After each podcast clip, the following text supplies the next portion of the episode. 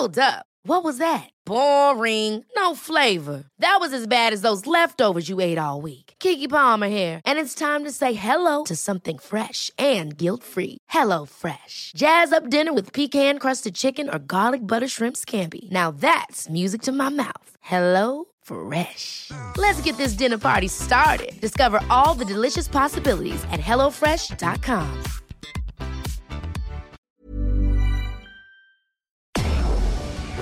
Tarde a tarde, lo que necesitas saber de forma ligera, con un tono accesible. Solórzano, el referente informativo.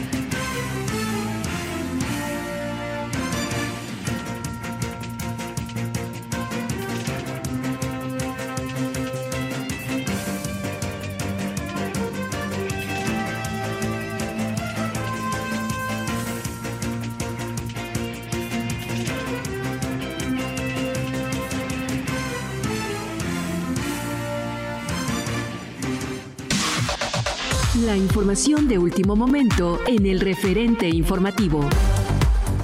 La Organización Mundial de la Salud nombró Omicron a la nueva variante de COVID-19 sudafricana tras una reunión para analizar su impacto, en donde también se determinó que se trata de una variante de riesgo. Expertos reunidos de emergencia alertaron que la aparición de esta variante confirmada en un espécimen recolectado el 9 de noviembre ha coincidido con un fuerte aumento de las infecciones en Sudáfrica. Estados Unidos y Canadá anunciaron el cierre de fronteras a los viajeros del sur de África en respuesta a la aparición de la variante Omicron del coronavirus. Solo los ciudadanos estadounidenses y los residentes permanentes de Estados Unidos podrán entrar al país desde las naciones sudafricanas. La jefa de gobierno Claudia Sheinbaum descartó que ocurra una cuarta ola de coronavirus en la Ciudad de México, pues indicó que hasta el momento no hay registros de que las hospitalizaciones hayan aumentado. La mandataria capitalina señaló que hay un 2.8% de positividad en la capital, de acuerdo con la información de Eduardo Clark, director general de la Agencia Digital de Innovación Pública.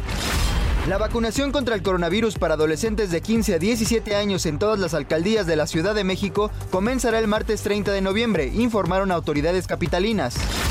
El titular de la Secretaría de Marina, José Rafael Ojeda, reveló que el ataque de un grupo armado en el Palacio Municipal de Guaymas, Sonora, iba dirigido al jefe de la policía del municipio, Andrés Humberto Cano, quien además es capitán de fragata de la Marina. Un autobús de pasajeros chocó contra una vivienda en el municipio de Joquincingo, Estado de México. De acuerdo con los últimos reportes de autoridades, se estiman 19 personas muertas y 30 heridas.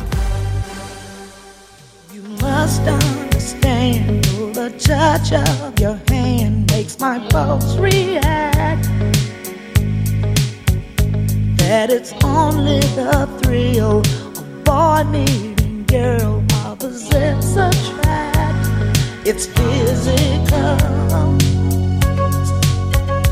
Only logical. We must try to ignore that it means more than.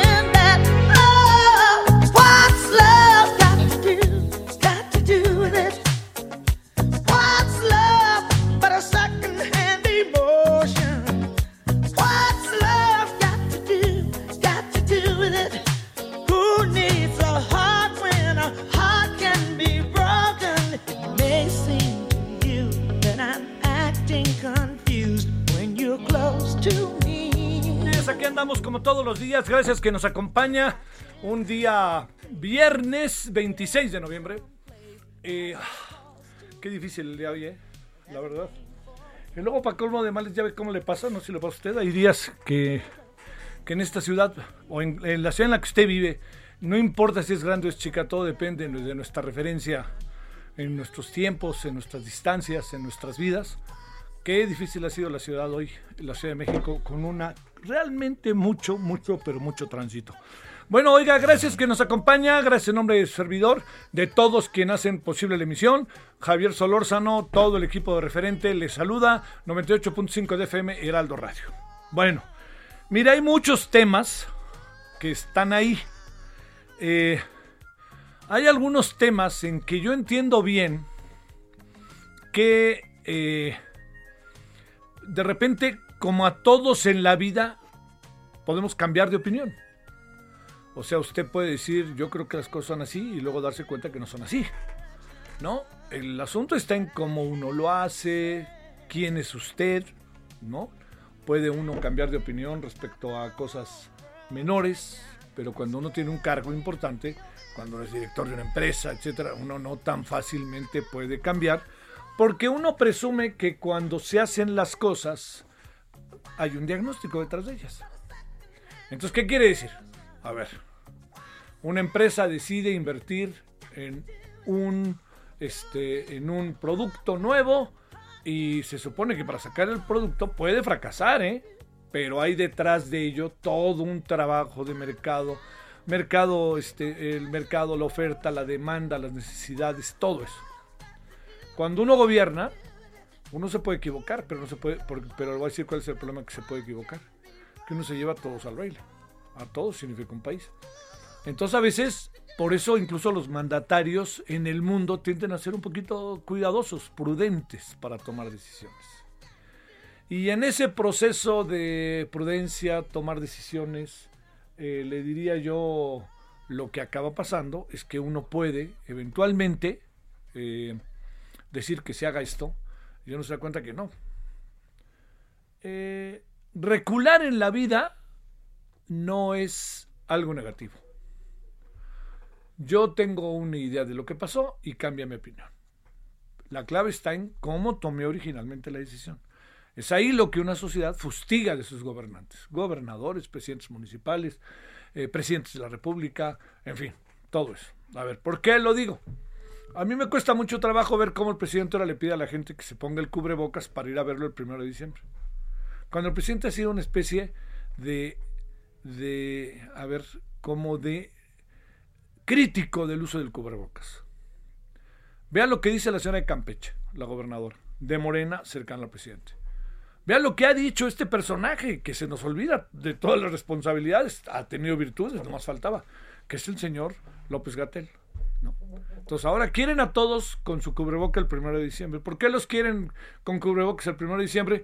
Pues porque van a, va a haber acarreados y entonces van a llenar el zócalo y lo van a llenar el zócalo de la manera en que les molesta como lo llenaba el PRI, pero igual le van a hacer. Pero el asunto está en que les dicen, oigan, por favor, pónganse el cubrebocas. Bueno, pues el presidente tiene que salir del país o subirse a un avión para ponerse el cubrebocas, no lo usa ni de broma. Y hay gente que está junto de él y gente, ellas y ellos, que siempre lo traen. Yo, yo le recuerdo, hay un personaje que es Esteban Moctezuma, lo traigo a cuento por qué. Porque como secretario de Educación Pública, todas las veces que estuvo con el presidente, se puso el cubreboca. Como embajador, todas las veces ha tenido el cubreboca. Y hubo que no. O sea, fíjese, las autoridades de salud no se lo ponen. El señor Alcocer, el señor López Gatel, Zoé Robledo, ¿no? El director del ISTE no se lo ponen. Entonces, yo diría, a ver, el presidente le está pidiendo a los ciudadanos que se pongan el cubreboca el primero de diciembre, ¿por qué?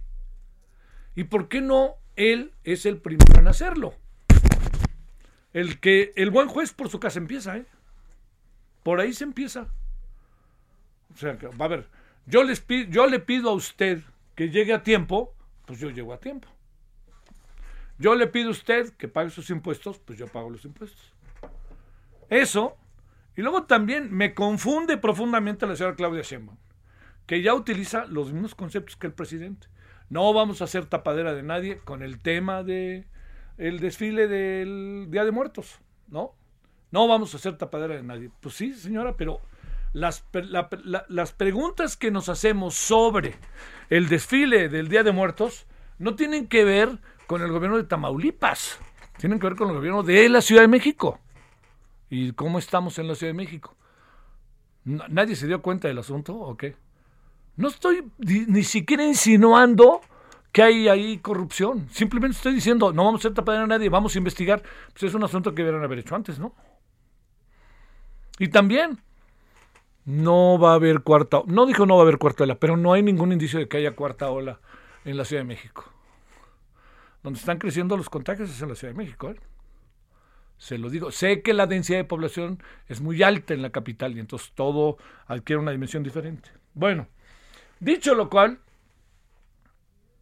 de repente resulta que, siempre sí muchas cosas. Entonces, bueno, ese es uno de los asuntos. Otro de los asuntos que es, me parece, muy, muy importante revisar, tiene que ver con que sobre el mismo tema del COVID, pues se nos apareció una nueva variante. Y es una variante que todo indica que es de las más delicadas. De las que hemos vivido, esta parece la más seria. Entonces, Estados Unidos está cerrando sus fronteras otra vez y se la cierra a Sudáfrica, que es donde apareció. Pero empiezan a aparecer en diferentes partes del mundo casos. Y ahí es donde, quién sabe en qué entremos, ¿eh?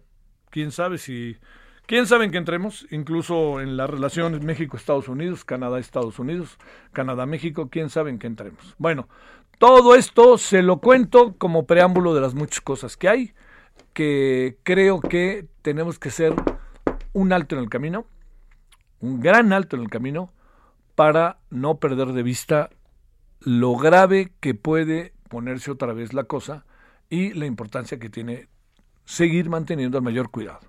Si ahora les dio por usar el cubrebocas para cubrirse con motivo el 1 de diciembre, pues bueno, yo le he dicho no lo dejemos de usar y no dejemos de tratar de tomar al máximo la máxima, la, la, máxima distancia, la sana distancia, como se dice en términos de eh, convocatoria a la sociedad. Oiga, pues aquí andamos esperando que usted haya tenido hasta ahora un buen viernes, bien un fin de semana eh, cargado ahí de algunos sabe que se va acercando el fin de año. Yo creo que por eso, y la Navidad, y que las oficinas se reúnen, ¿no? Para, bueno, vamos a reunirnos para el, brindis de fin de año. Y, y, como el año pasado y el antepasado fue todo muy rudo, pues a lo mejor este año, como sea, vernos, ¿no? Pero entonces está bien, eh, es inevitable, pero tenga mucho, mucho cuidado, ¿no? Tenga mucho cuidado para cualquier cosa que se le presente. Gracias que nos acompaña, día de la semana viernes, eh, número 26, mes el 11. No se nos olvida, mucho hay hoy, no se nos olvide también sobre el tema de Ayotzinapa. Y aquí andamos en este 2021 a través de 98.5 de FM en la Ciudad de México, el Aldo Radio. Solórzano, el referente informativo.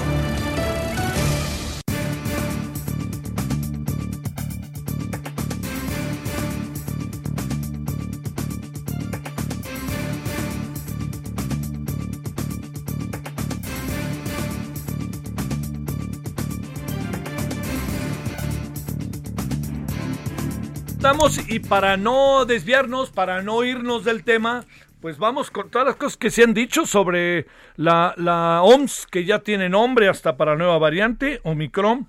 Y le hemos pedido a quién no, pues por supuesto, a la doctora Susana López Charretón, viróloga especializada en rotavirus, divulgadora de temas virológicos.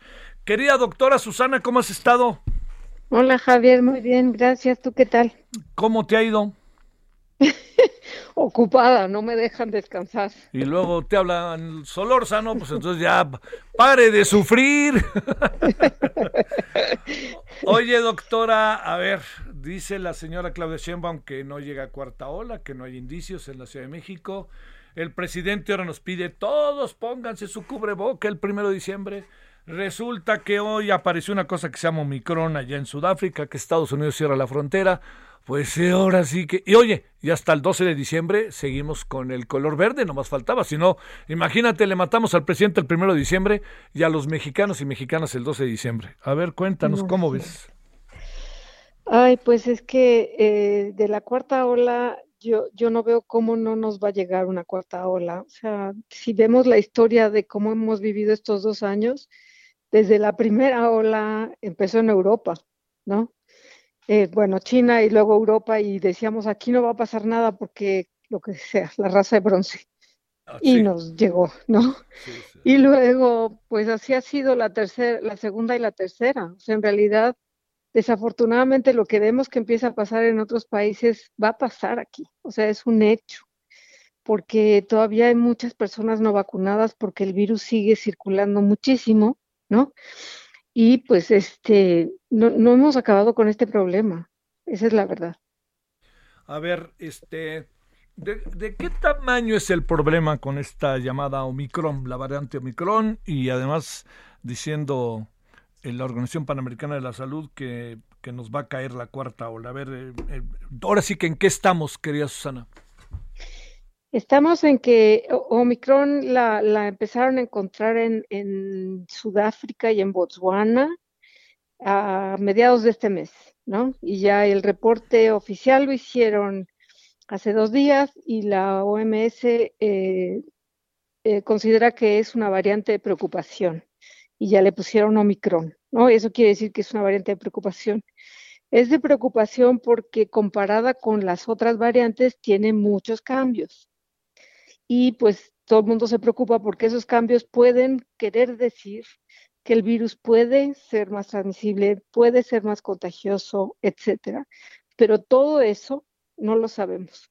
Simplemente levantaron una alerta porque hay un virus eh, diferente al Delta que tiene muchos cambios y eso llama mucho la atención, pero no sabemos qué tanto va a progresar. O sea, la realidad es que hoy ha sido una explosión de noticias y la- el reporte no tiene más de 100 casos Sí. todavía, Sí, sí, sí. ¿no?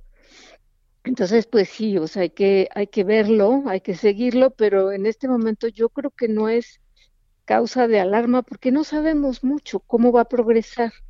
Ajá. Hasta ahora lo que sí sabemos es que las vacunas protegen contra todas las variantes que hemos pasado, digamos alfa, beta, gamma, delta, etcétera. Y entonces, eh, pues eh, por lo pronto la mejor medida que tenemos es vacunarnos y cuidarnos. O sea, si, si, nosotros manejamos las olas, si vamos a ir al informe o vamos a ir a la basílica, pues este, vamos a provocar la ola. O sea, esa es la realidad. Hay que usar cubrebocas, no ir a lugares concurridos, estar en lugares abiertos y, y, pues cuidarnos. Eso, eso no va a cambiar. Ujú. Oye, eh, con lo poco que se sabe, como bien dices, doctora, eh, Omicron, ¿por qué se llama Omicron? ¿Tienes una idea o no? Omicron es una, una letra del alfabeto ¿Alfabeto griego. griego? Sí, que es... No sabemos cómo ya llegaron hasta allá. O sea, Sí. no sé si ha habido entre la delta. Sé que hay algunas entre la delta y, pero no sabía. Pues Epsilon, Omega por ahí se nos cruzan algunos este, en el alfabeto, Epsilon y otras palabras. Muchos, ¿no? Muchos más antes Ajá. de la O, ¿no? Sí. Le- o sea, sé que omega es como la O grande, la O mayúscula. Y Omicron, no sé si es el equivalente a minúscula, pero es una O chiquita. Y esta Sí. se llama Omicron. Será la que le tocó, o sea, es, ha de ser como los huracanes. Sí, claro. Sí, ya, fue por eso, ¿no? Oye, eh, Sí. a ver, ahí, ahí déjame plantearte otra cosa. ¿Qué es lo que está, eh, digamos, eh, con la poca información que hay, eh, doctora? eh, l- La vacuna, con la poca información que hay, la vacuna parece seguir siendo un elemento clave, ¿no? Ajá. Parece, Contra la Omicron no sabemos. no sabemos Porque, todavía. O sea, pues no, no, no, hay- no ha habido tiempo de ver eso. Sí, sí, sí. Ahora, este, eh, es infinita la capacidad del virus de mutar. Sí, sí, de hecho es infinita, pero muchos de los cambios son deleterios y no los vemos porque el virus de plano ese ya no se puede replicar y ni lo vemos. Sí, Los que vemos son aquellos que o no pasa nada, o sea, no, no hacen ni, ni bien ni mal, sí, o los que tienen una cierta ventaja. claro. Entonces va a seguir cambiando, pero los cambios le cuestan, le cuestan al virus, ¿no? Le cuestan, eh, vemos los que pueden sobresalir o los que pueden sobrecrecer, pero hay muchos que son demasiado caros para el virus y desaparecen. Sí. Por ejemplo, la beta fue una, fue una de las variantes que más cambios ha tenido y ya ni nos acordamos, porque fue el, el costo de tener tantos cambios fue mu- mucho para ese virus y desapareció. Entonces, no sabemos si ese va a ser el caso en Omicron. Tiene 35 cambios que son muchos comparados con anteriores y eso es lo que dicen, pues hay que levantar alarmas, Sí. pero no sabemos nada más y puede ser que el costo sea que, que no sobresalga, pero pues es mejor tener alarmas. Ahora, lo que yo eh, me cuesta trabajo entender Sí. es esta reacción tan virulenta de, de Reino Unido y ahora de Estados Unidos de que nadie de Sudáfrica, Sudáfrica entra, porque no tenemos todavía tanta información como para hacer esa, tomar esas medidas tan radicales en este momento, pero pues ahí sí que quién sabe qué es lo que está pasando. Eh, fíjate, ¿qué es lo que te iba a plantear, Susana? Que si consideras pertinente cerrar la, la, la frontera de Estados Unidos con, con Sudáfrica eh, y seguramente con otros países de África del Sur, eh, digamos, no, no, es una medida brutalmente de precautoria, ¿no? Pues sí.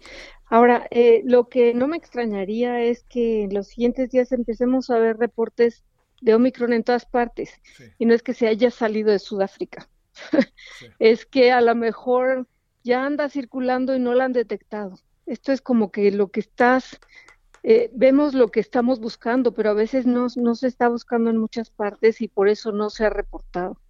Entonces, a mí no me extrañaría que en los próximos días nos demos cuenta que Omicron ya anda circulando por varias partes. Ajá. En Reino Unido no. Lo único que sé es que en Reino Unido que tienen un aparato de, de detección tremendo, o sea, eh, muy buen sistema de detección, no la han encontrado, pero Oye, ya veremos. eh, o, lo- o sea, digamos, eh, de- de- la palabra que usaron tus colegas es eh, gran preocupación. ¿La, la, ¿La retomas o no? Eh, es una definición que tomó la OMS. Sí. Las variantes que van apareciendo, a las variantes que, que se reportan les llaman variantes de interés, Sí. cuando empiezan a haber muchas, ¿no?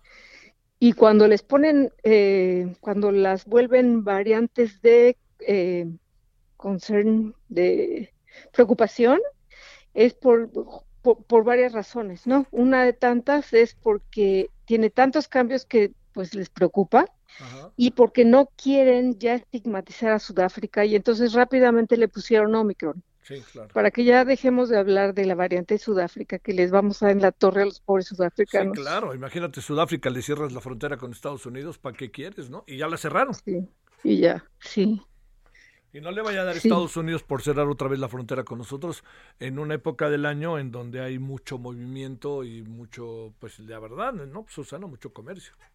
Ay, sí, pero a todos niveles, ¿no? Y, y bueno, yo creo que el mensaje que podemos seguir dando es, este, cuidémonos. O sea, realmente el uso de cubrebocas se va a tener que volver, eh, pues, de uso común, diario, alejarnos de, de, de, este, eventos multitudinarios, ¿no? Y vacunarnos, porque lo que es cierto es que la cuarta ola que está ocurriendo ahorita en, en Europa, es en parte porque en Europa hay una resistencia a la vacuna enorme. Aunque no lo creas, Alemania es un país que tiene 50% de personas vacunadas porque el otro 50% no quiere. ¿Cómo ves eso, no? Que como diría la película que ya decía yo de, de- de Morgan Freeman, ¿y este es el primer mundo? Imagínate. Imagínate, ¿no? Bueno, bueno. Pero bueno, este, pues Susana, te seguiremos molestando, como lo sabes, y te agradezco mucho que hayas estado con nosotros.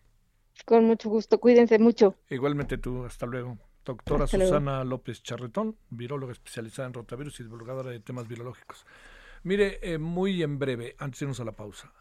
Ayer en la tarde se presentó, tarde-noche, se presentó un hecho de violencia profundamente, ahora sí que vamos a utilizar como los de la Organización Mundial de la Salud, preocupante en Guaymas, Sonora eh, un grupo de mujeres que estaba manifestándose, se reunió cosa de nada con la presidenta municipal de Morena, eh, platicaron, ella ya regresó a su oficina y de repente pasaron eh, unas personas y balacearon. Dicen que iban contra el secretario de Seguridad. Lo cierto es que mataron a una extraordinaria mujer de 18 años y la mataron. La mataron. Ese es el estado en donde el secretario de Seguridad del Observador es ahora gobernador, por cierto. Pausa. El referente informativo regresa luego de una pausa. Heraldo Radio. Estamos de regreso con el referente informativo.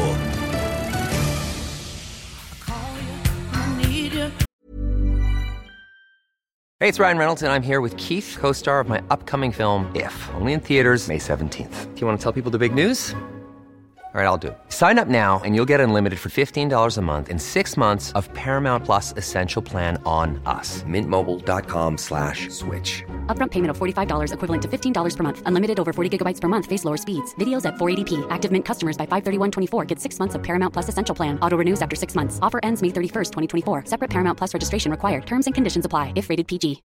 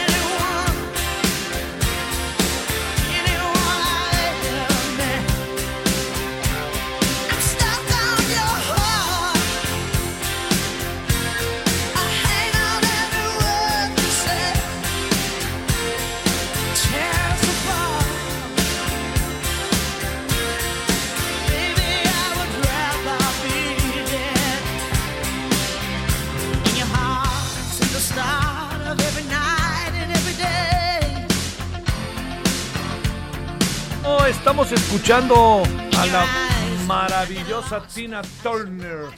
Está hoy cumpliendo, ¿cómo ve? 82 años y está. Bueno, la última que será hace como un año que yo vi un- una presentación que la vi en la televisión.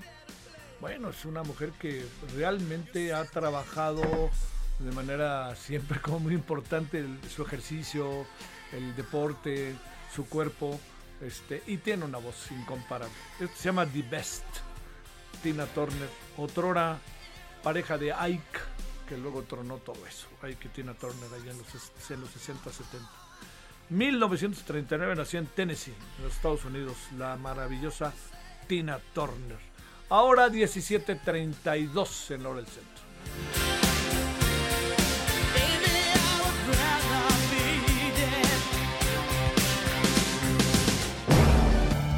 Solórzano, el referente informativo.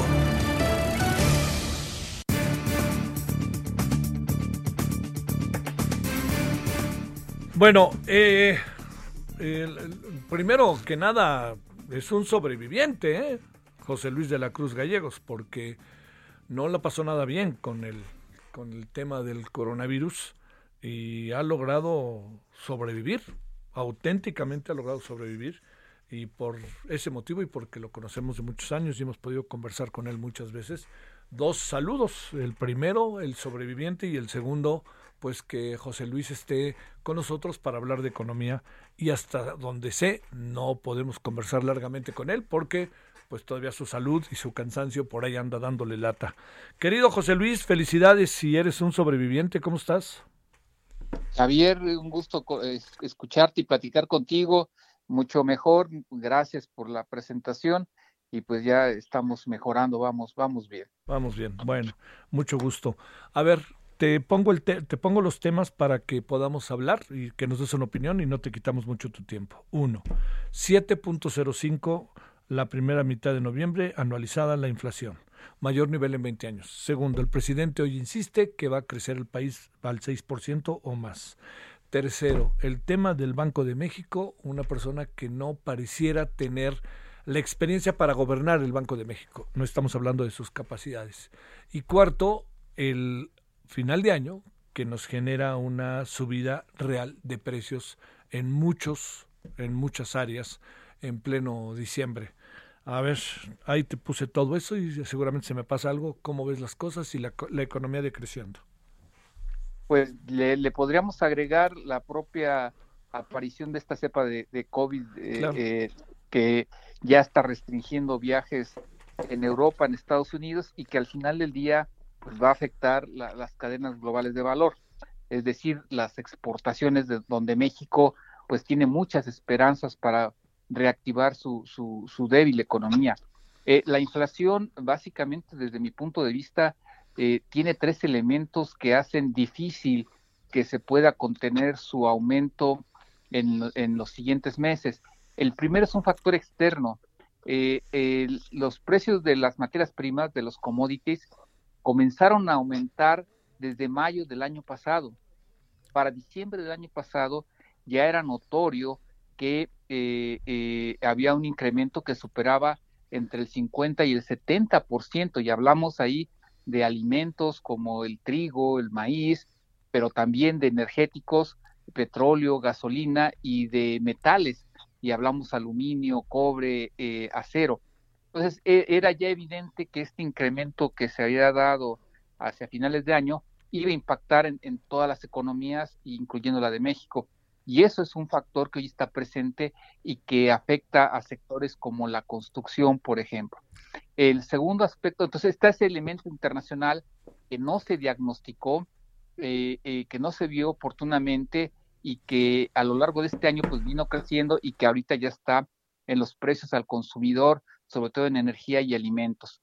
El segundo elemento es eh, el propio manejo interno de la política económica, en donde, digamos, hay pocos incentivos para incrementar la productividad, que sería la manera más sana de combatir a la inflación, y eh, que durante el año pasado, si tú recuerdas, hubo una disminución de las tasas de interés por parte del Banco de México para buscar reactivar la economía y eso al final del día pues logró esa reactivación pero con un costo en la en la inflación y evidentemente que México es un país en donde eh, los oligopolios, los monopolios eh, eh, hacen difícil que, la, que existan disminuciones rápidas de la de inflación.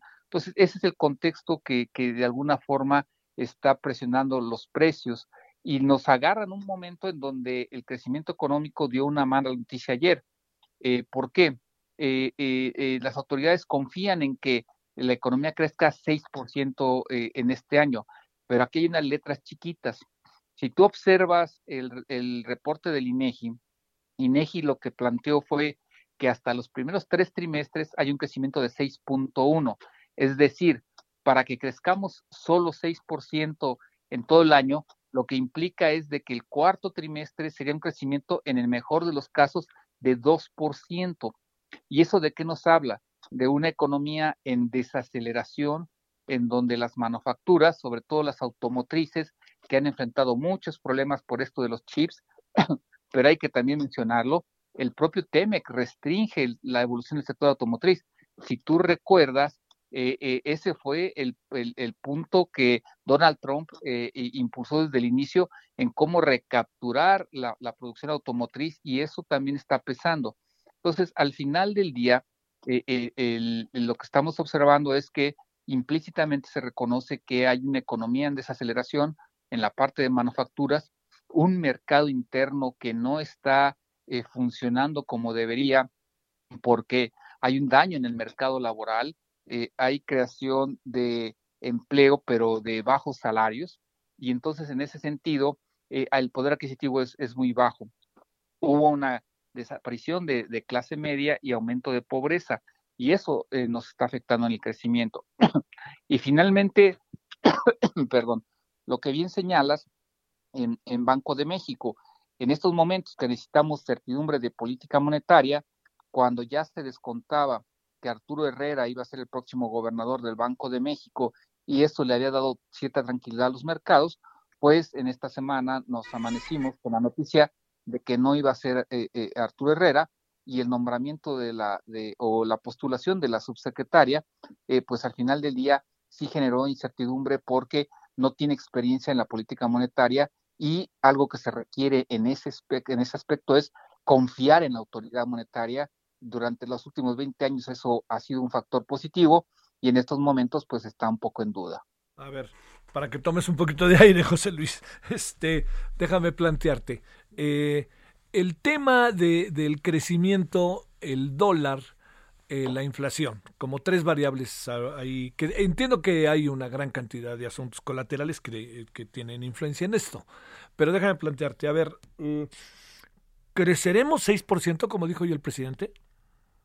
Eh, la estimación que nosotros tenemos es de que sí puede ser entre 5.8 y 6%, porque eso implícitamente nos daría en el cuarto trimestre creceríamos entre 1 y 2%, es decir, eh, eh, en realidad el crecimiento, en la parte fuerte se dio en el segundo y tercer trimestre. Este, es decir, ya este cuarto trimestre es de, es de, debilidad y, y, eso nos lo dio INEGI a conocer cuando en septiembre nos marca que la economía solo creció 1.3%. Entonces, yo creo que el 6% es alcanzable, pero no por lo que se va a hacer entre octubre y diciembre, sino por lo que ocurrió entre el segundo y tercer trimestre del año. Era clarísimo. A ver ahí, eh, se había dicho que íbamos a crecer 8%, ¿no? E incluso se llegó a hablar de un crecimiento de dos dígitos a principio de año. Todo esto, ¿cómo coloca la economía cuando te está cambiando los planes, la terca realidad de lo que vamos a tener de crecimiento? ¿Qué alcanzas a ver ahí, José Luis? Mira, yo creo que eh, cualquier expectativa que trajera crecimientos arriba de, del 7, del 8%, como bien mencionas a principios de año, era eh, no reconocer lo que pasó en 2020. La crisis nos llevó a una afectación de desaparición de empresas, de precarización del mercado laboral. ¿Esto qué significa? No nada más la pérdida de empleo, sino que el empleo que se está generando es de menores salarios. Informal es lo que nos está reportando INEGI. Y eh, eh, un daño muy fuerte a la clase media, aún la clase de, mayores ingresos se redujo y lo que aumentó fue eh, el segmento eh, de menores ingresos, es decir, la pobreza. Hoy lo que vemos es que cerca de 66 millones de mexicanos no tienen el ingreso para superar la pobreza eh, más, la línea de pobreza más básica. Entonces, estamos hablando de, de, más de la mitad de la población que está en ese problema. Entonces, el pensar en un crecimiento arriba del 6, del 7, del 8, era ser muy optimista y quizás confiar demasiado en la recuperación de Estados Unidos, que si bien se está dando, no necesariamente está jalando a la economía mexicana, sobre todo porque el sector automotriz, que era el gran tractor, pues ese no está funcionando ahorita. ¿Qué nos está pasando con un dólar tan caro?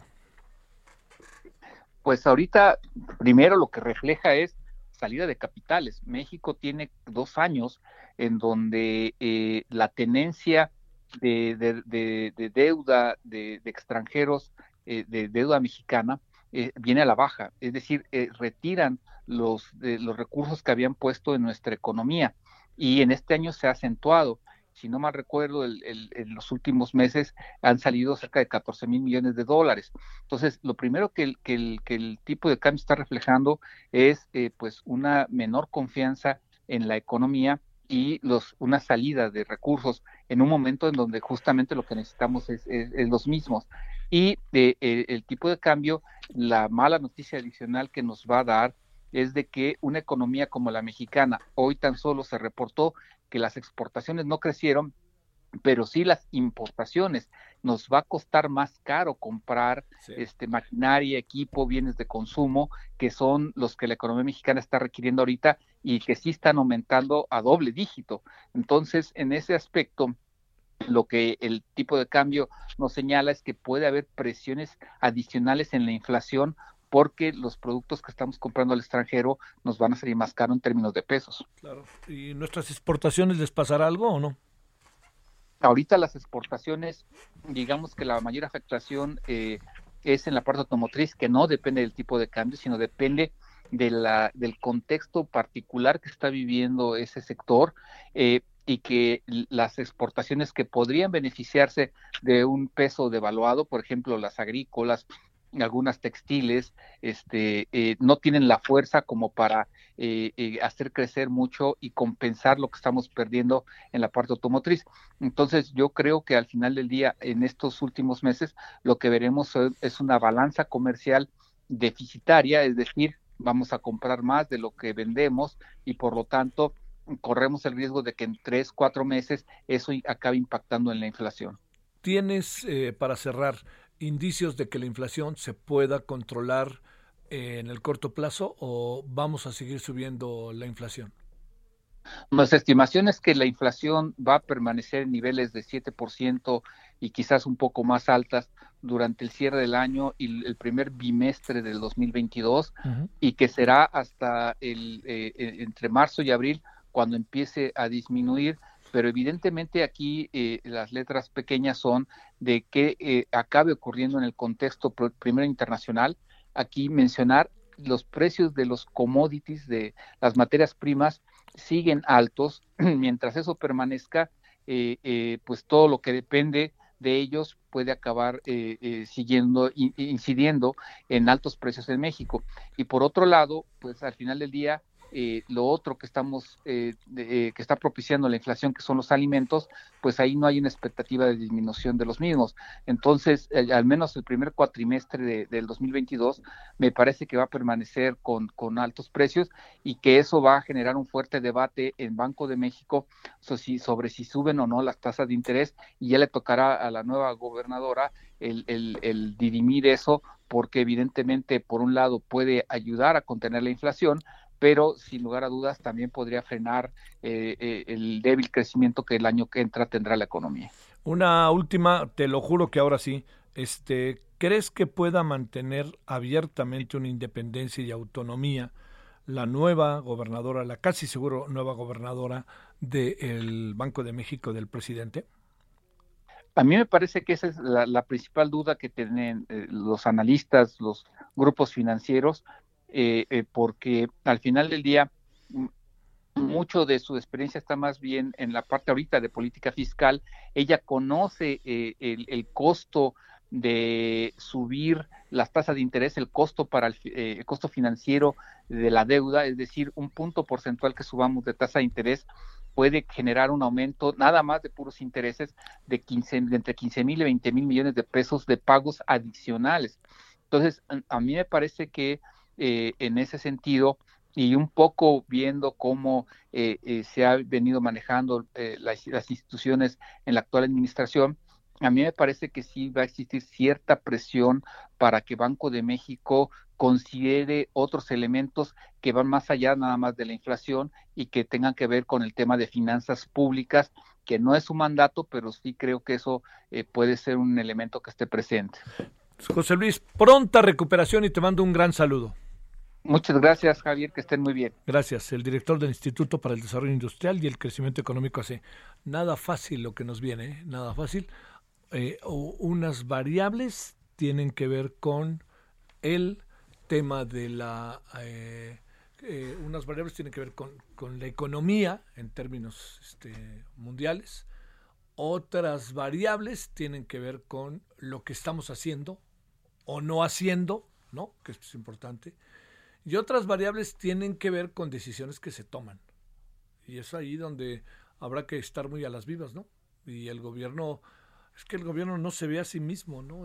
se ve solo en el, se, ve en el espejo y entonces pues se acaba viendo como ahora el presidente ha estado diciendo algunas cosas, ¿no? Me dejo de llamar, este, Andrés, eh, si nosotros esto sería terrible, todas estas cosas que anda diciendo que me parece que no, no, no nos ayudan este, mucho, ¿no? Este, al final el gobierno se coloca como, como único, ¿no? Como si nosotros, perdón, sin mí, el, este, el oscurantismo total, cuestión que yo la verdad que no comparto, ¿no? No quiero decir otra cosa, no simplemente pensar así la vida de un país y de una sociedad. O sea, o yo o se, o se cae todo esto, híjole, la verdad que no, no, no, no, no. Bueno, 17.48 en la hora del centro. Solórzano, el referente informativo.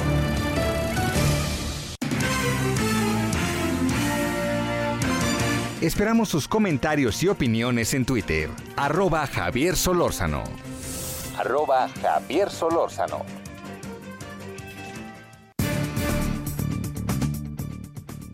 No lo pensamos este gobierno ni, de ningún otro. No voy a pensar que, que así. Si en otro tiempo y lo dijimos, ¿eh? Ni en este gobierno ni ningún otro. Así. Llevar las cosas de esa manera no lleva a ningún lado. Lina Cáceres, vicepresidenta del Departamento Digital de Latin World Entertainment y CEO de Latin World Digital. Lina, ¿cómo has estado? Buenas tardes. Muy bien, Javier, muy emocionada de estar aquí conversando contigo, sobre todo de un evento que, que yo creo que es muy importante, sobre todo para las nuevas generaciones y que llega a México. A ver, veamos las cosas desde dos perspectivas, si te parece, Lina. Uno, ¿qué es esto del Youth Economic Forum Resternes y qué va a pasar con quien va? O sea, ¿qué- ¿en qué le va a ayudar en la vida? ¿En qué le va a ayudar en su trabajo? ¿En qué le va a ayudar en su profesión? ¿En su escuela? Eh, a ver, dos asuntos centrales, si te parece, Lina. A ver, a ver, a ver, por favor. ¿Me, me escuchaste? Sí. Sí, adelante, Sale Lina. de una alianza- Adelante. Sale de una alianza entre el World Economic Forum, el, el Women Econo- Economic Forum, que dice el mundo cambió y estas nuevas generaciones están necesitando de nuevas herramientas en una alianza con Regina Carros que lanzó su plataforma Ristarnes que tenían el mismo objetivo y precisamente esta alianza nace para darle nuevas herramientas, conocimiento, mostrarle a, la, a los jóvenes cómo gracias al mundo digital pues hoy tienen muchas herramientas para tomar mejores decisiones. También nace con el objetivo de conectarnos un poco. Si vemos el mundo tradicional, el gobierno, la parte social, la parte económica, está muy deslegada del, mundo de los jóvenes, donde ahorita hay toda una disrupción digital con el fintech, el criptoarte, las criptomonedas, mejor dicho. Entonces, queremos ser ese puente mediador entre brindarles ese conocimiento y encontrar como que nos volvamos una plataforma de debate, de, de- de llenarnos de información, de interactuar con los jóvenes para entenderlos más y que ellos salgan, mejor dicho, cargadísimos de herramienta para, para que tengan en sus manos con más de 30 conferencistas, todos expertos en los diversos temas eh, económico, político, social. eh, y como hemos entendido que lo que necesita es un cambio integral, pues nos hemos basado en cinco pilares.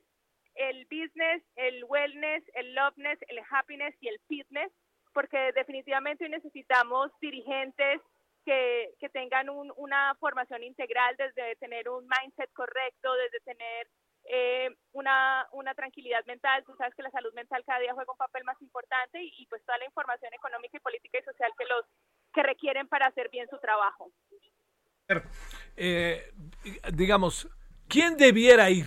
Cuando te pregunto esto, te planteo, Lina, ¿cuál sería como el perfil idóneo de las personas que se encuentran en circunstancias de cierta naturaleza y que una reunión de este tipo les puede fortalecer sus conocimientos, su vida, etcétera?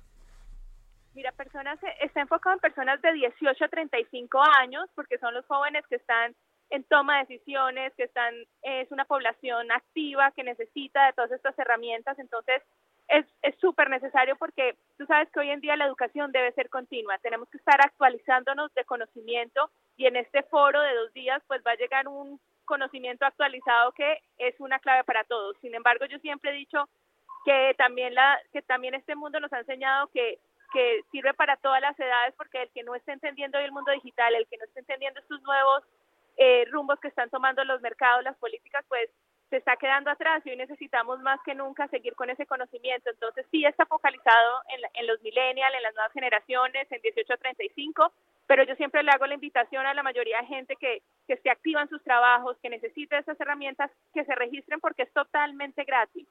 A ver, ahora viene la otra parte, el qué, quién, cómo, dónde, cuándo y por qué, como decíamos, Lina, de cómo se inscribe uno, cuánto cuesta, bueno, ya me dijiste que no cuesta, qué es lo que uno tendría que hacer para inscribirse. Es totalmente gratis, solo se tienen que registrar. Ahorita mismo pueden entrar a sus celulares, a sus páginas web y entrar al heraldojeff.com. El Heraldo Jeff, Jeff de Youth Economic Forum, o sea que es jef.com. Y ahí se pueden registrar de manera gratuita y les va a estar llegando toda la información, la agenda. Y eh, lo único que tienen que hacer es tener la disposición del 30 de diciembre y el 1 de noviembre de, el 30 de noviembre y el 1 de diciembre conectarse y estar pegado a todas esas charlas que les van a interesar. Eh, ya teniendo la agenda en mano, pues van a escoger cuáles son las temáticas que, que les interesan, pero yo diría que sería dedicarle dos días, 48 horas de su vida a algo que les puede cambiar la vida. Esto es eh, virtual, ¿verdad? Es virtual, sí. Bueno, ya estará lo idóneo, lo idóneo sería, ¿no? Que al final fuera presencial. Bueno, Lina, pues este ahí iremos platicando de cómo les va, ¿no? Claro que sí, esperamos que tú también nos acompañes, en- así sea en una de esas charlas, eh, y que toda la gente que nos está escuchando ahora, pues vayan y se inscriban y, y que también ellos nos cuenten. Y obviamente después de que pase todo esto, te estaremos compartiendo toda la información de quiénes fueron, casos que sucedieron ahí que pueden ser interesantes, Sale. así que, que te mantendremos súper informados. Adiós, Lina, buenas tardes. Buenas tardes, gracias, feliz tarde. Adiós. Bueno, 21 horas en hora del centro de Aldo Televisión. Ahí nos vemos al ratito.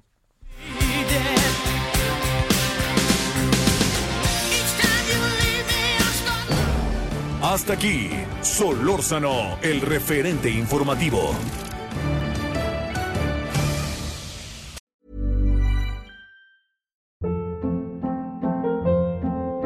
Hold up. What was that? Boring. No flavor. That was as bad as those leftovers you ate all week. Kiki Palmer here, and it's time to say hello to something fresh and guilt-free. Hello Fresh. Jazz up dinner with pecan-crusted chicken or garlic butter shrimp scampi. Now that's music to my mouth. Hello Fresh. Let's get this dinner party started. Discover all the delicious possibilities at hellofresh.com.